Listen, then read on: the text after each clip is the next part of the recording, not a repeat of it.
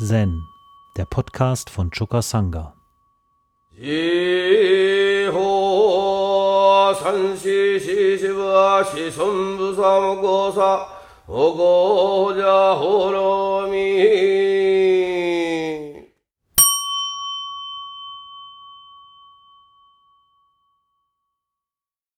Der Text, den ich euch heute für das, den Vortrag zum Ausgangspunkt gebe, stammt von Arnold Mindell, der ein Buch geschrieben hat vor 20 Jahren, noch länger, Der Weg durch den Sturm.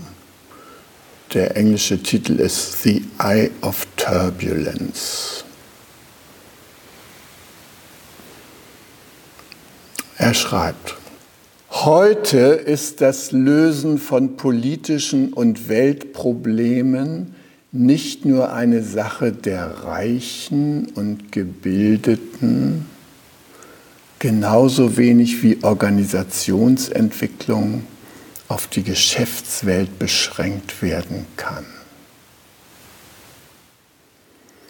Auf unserem magischen kleinen Planeten auf dem die Atmosphäre nicht mehr von Wissenschaftlerinnen, Politikern, Priesterinnen und Medizinmännern kontrollierbar ist,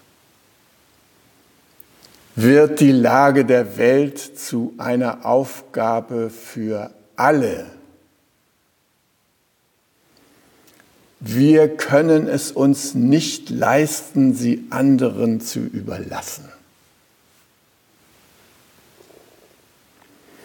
Die Zeit ist reif, eine Weltarbeit zu entwickeln, welche transpersonale Erfahrungen mit der weltlichen Realität verbindet.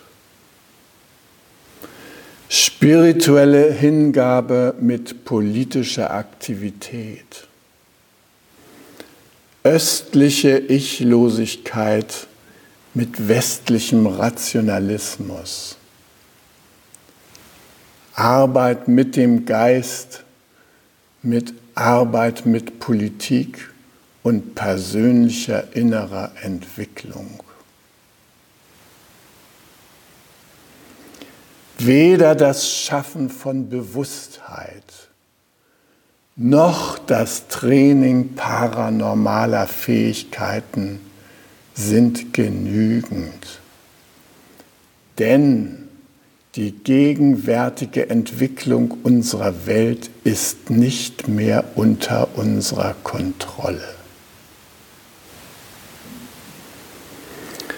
Weltarbeitsmethoden dürfen nicht voraussetzen, dass die Prozessverantwortlichen und Gruppenleiterinnen immer in sich zentriert sind,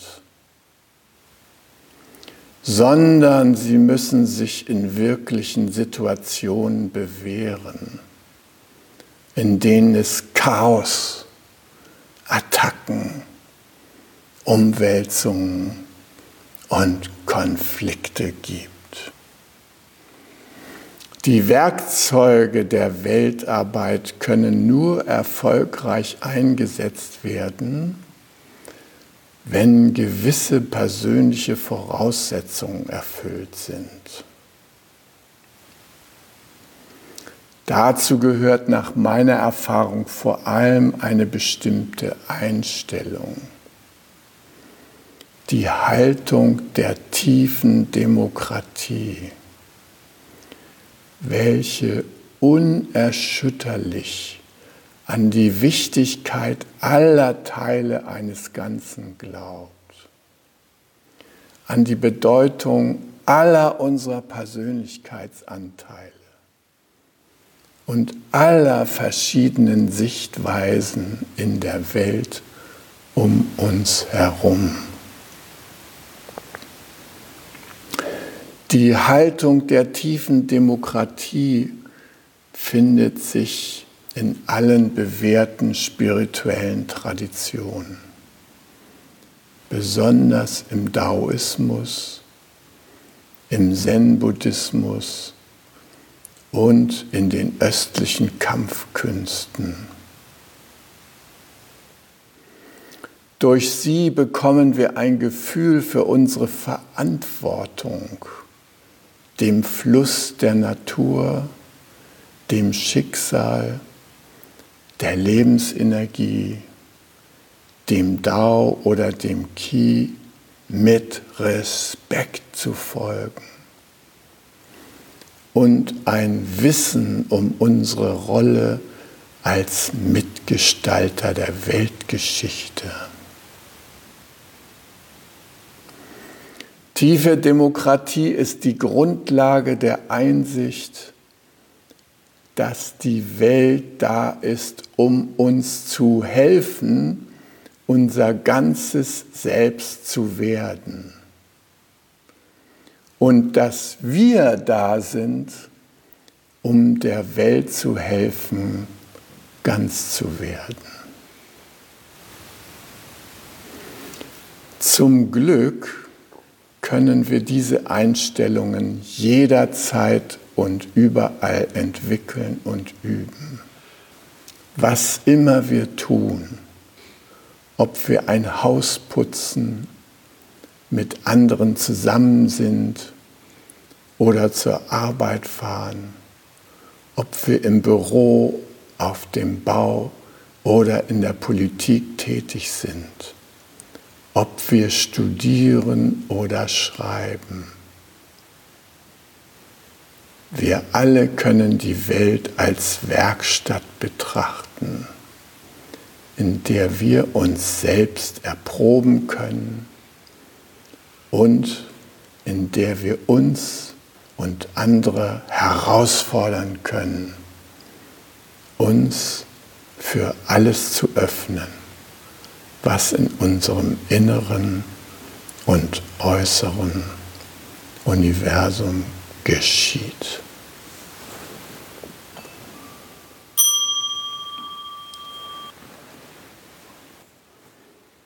Arnold Mindell und seine Arbeit wurde entwickelt auf der Grundlage der Jungschen Tiefenpsychologie weiterentwickelt in der prozessorientierten Psychologie. Und diese prozessorientierte Psychologie hat einen sehr interessanten Ansatz, nämlich sie versucht, die physikalische und die psychologische Feldtheorie zu verbinden. Das heißt, in den Arbeitsweisen der prozessorientierten Psychologie finden sich Anlehnungen und Anleihen an die Quantentheorie. Da wird berichtet von den Quantenflirts. Ein Lichtschein, der während eines Vortrags oder im Gerichtssaal plötzlich erscheint, gleich wieder verschwindet und bedeutungsvoll ist. Und es gibt eine wunderbare Methode, die ein Kollege von Mindell entwickelt hat auf dieser Grundlage. Und das ist eine bestimmte Weise zu gehen, nämlich man geht in eine bestimmte Richtung und nicht mit einem bestimmten Ziel. Die Methode nennt sich das Richtungsgehen und sie ist abgeleitet von dem Medicine Walk der nordamerikanischen Indianer, aber auch von dem Richtungsgehen der Aborigines in Australien. Also von allen Seiten der Welt aufgegriffen. Und das Interessante ist, dass die Aborigines eine Methode haben, Konflikte zu klären, indem sie in eine bestimmte Richtung unterwegs gehen, sind und indem sie die Energien, die sie jetzt auf diesem Weg spüren, nehmen als Anregung, ihren Konflikt zu verstehen und zu bearbeiten. Irgendwann ist man am Ende dieses Weges angekommen, da machen Sie Pause oder Stopp. Und dann wird geguckt, welches könnte die Richtung meines Partners, meines Konfliktpartners oder sowas sein. Dann wird, dann richtet man sich neu aus, ja, mit geschlossenen Augen und schaut, welche Richtung jetzt Kraft hat.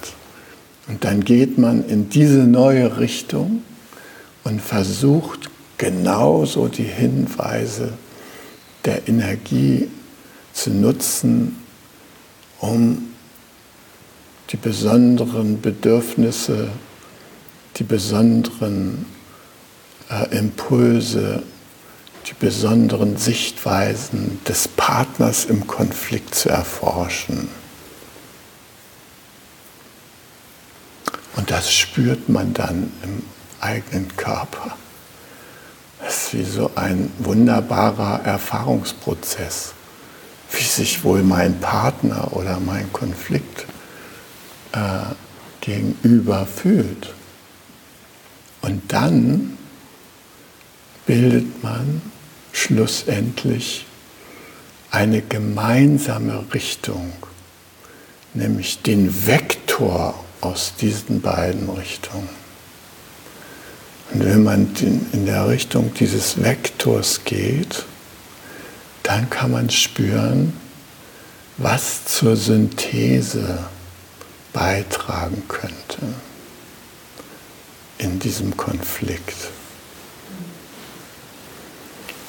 Ja, das ist nur eine Methode, die von der prozessorientierten Psychologie entwickelt wurde in der Aufnahme alter Erfahrungen in ein neues Denken, wo man moderne Physik und psychologische Feldbegriffe versucht miteinander zu kombinieren. Und nach Arnold Mindell bewegen wir uns ständig in Konfliktfeldern Davon sind die wenigsten diejenigen, die wir alleine beherrschen und kontrollieren können. Die meisten Konfliktfelder, die ergreifen uns, wie er es ausdrückt. Sie träumen uns auf. Wir können uns gar nicht dagegen wehren. Sie träumen uns auf. Und dann gibt es da so etwas wie Zeitgeister, Time Spirits, die in diese Konfliktfelder einschlagen und die uns beschäftigen und die nach einer Lösung drängen. Und es ist klar, dass die Lösung nicht deine und meine und unsere hier Kapazität allein ausschöpft, sondern dass sie darüber hinausgeht.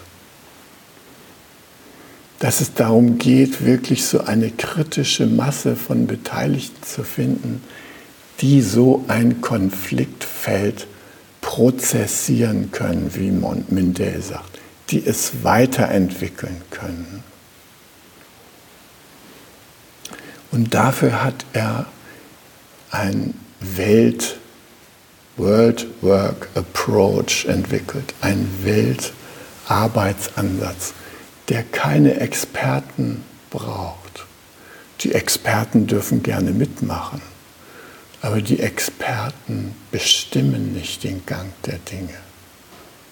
Wir können unsere Welt, unsere Probleme, unsere Konflikte nicht den Experten, nicht den Politikern, nicht dem RKI überlassen. Es ist unser aller Aufgabe, uns damit zu befassen. Und es ist unser aller Aufgabe, durch Aktivierung unserer Achtsamkeit und unserer Wahrnehmungsfähigkeit zu spüren, was denn wohl das große Gruppenwesen dieser Erde im Augenblick braucht. Einige machen sich zu Trägern der Impulse dieses großen Wesens. Im Lebensgarten ist jetzt ein Bild von Greta Thunberg ausgestellt worden. Von mir, ich habe mich davon 50 Jahre vorher auch schon drum gekümmert, steht da leider nichts. Ja. Aber hat ja auch noch nichts gebracht. Okay, also, es ist ein Versuch zu fassen, was für Strömungen uns bewegen, wenn wir an das Schicksal der Welt, unseres kleinen Planeten, dieses magischen Ortes denken und sehen, was wir dafür tun können.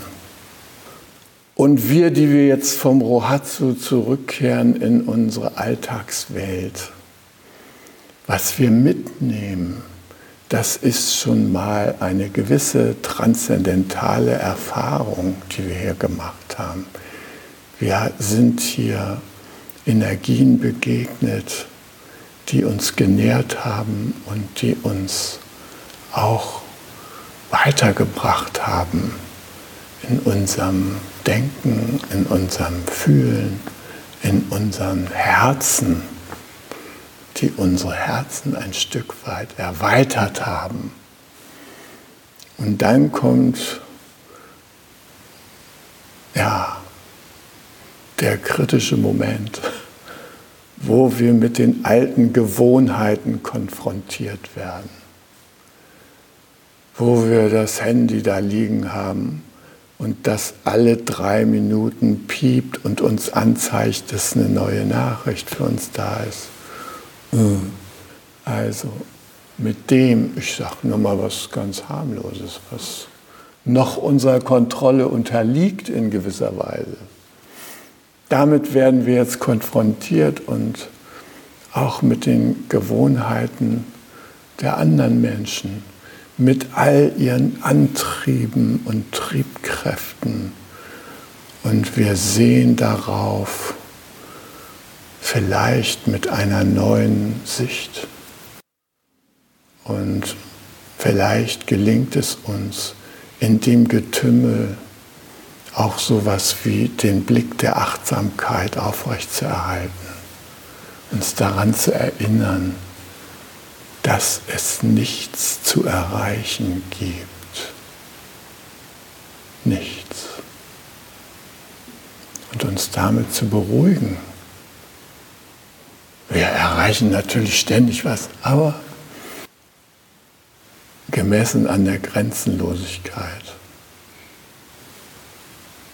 ist es einfach nichts. Und nichts ist ganz schön viel ist das ganze Potenzial der Schöpfung. Ja, und dann stehen wir vielleicht so wie Siddhartha am Ende seines Lebens vor der Welt, der geschäftigen Welt, die er nennt die Welt der Kindermenschen. Hermann Hesse hat das so schön beschrieben in seinem Kapitel Om. Das ist die Situation, als Siddhartha von seinem Freund, dem Fährmann Vasudeva, das Fährschiff übernimmt.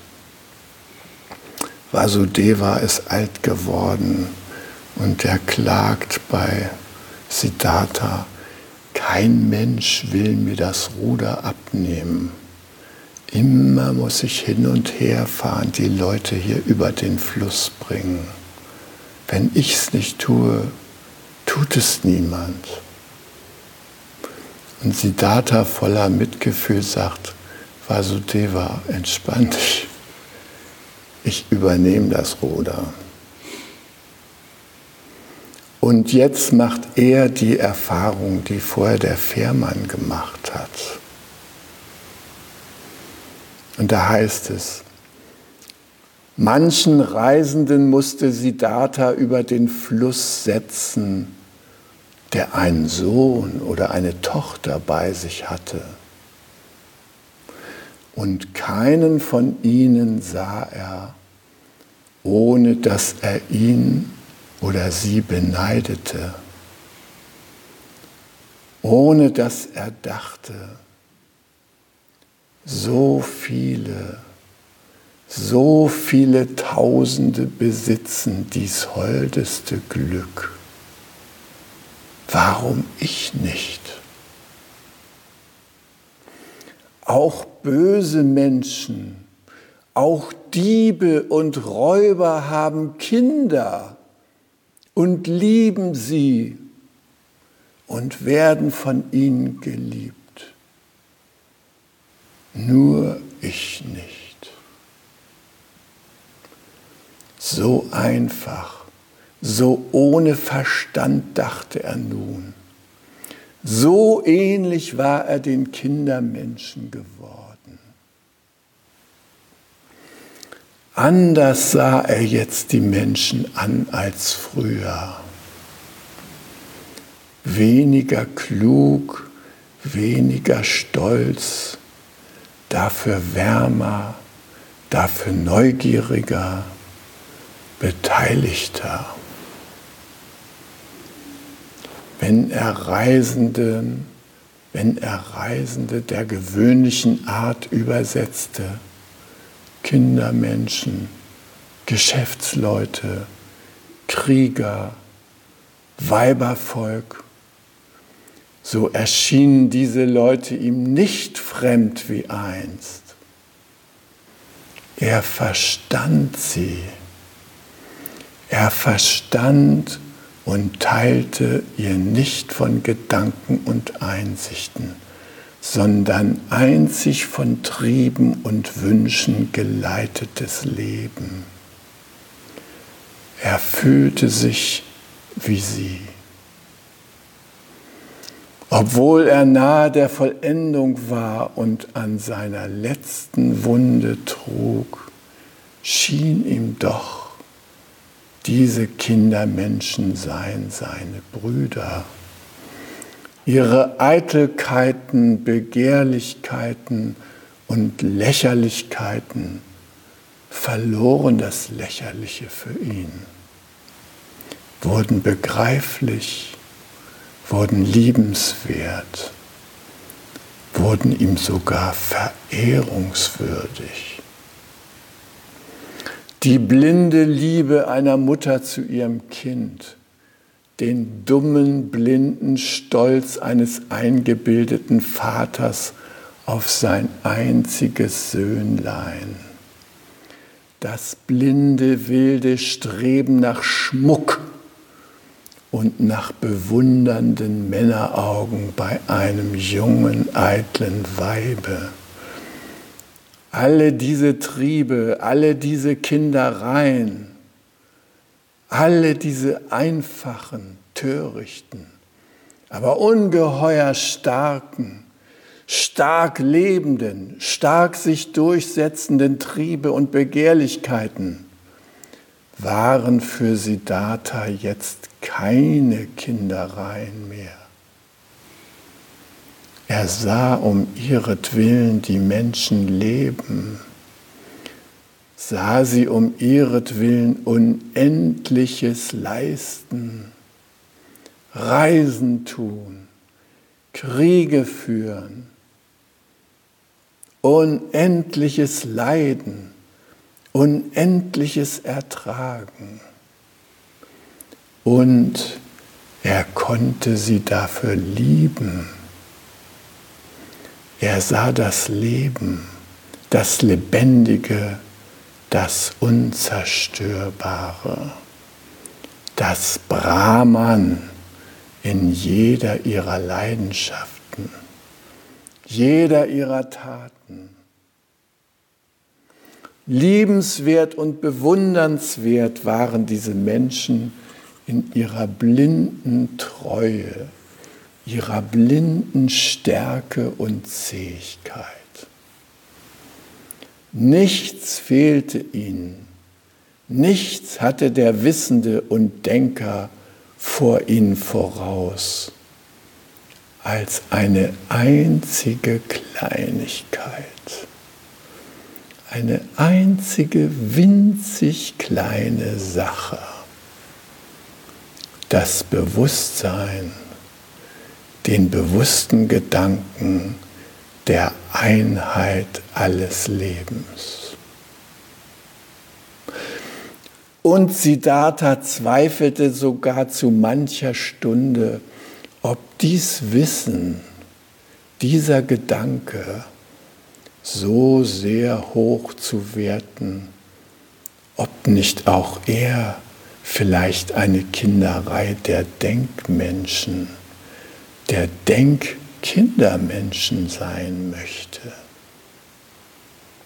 In allem anderen waren die Weltmenschen dem Weisen ebenbürtig waren ihm oft weit überlegen, wie ja auch Tiere in ihrem zähen, unbeirrten Tun des Notwendigen in manchen Augenblicken den Menschen überlegen scheinen können.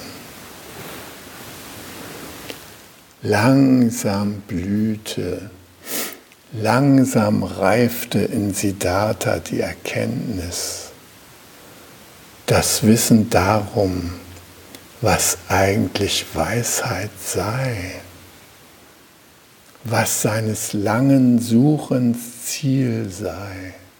Es war nichts als eine Bereitschaft der Seele, eine Fähigkeit, eine geheime Kunst, jeden Augenblick mitten im Leben den Gedanken der Einheit denken, die Einheit fühlen und einatmen zu können.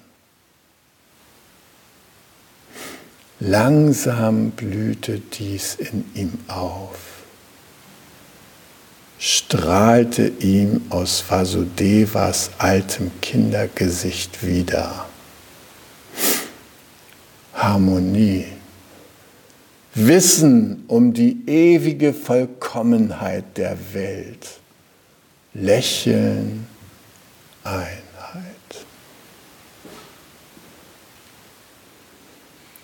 Bei allem Handlungsbedarf, den wir sehen, sollten wir die Allverbundenheit und die ewige Vollkommenheit der Welt nicht aus den Augen verlieren.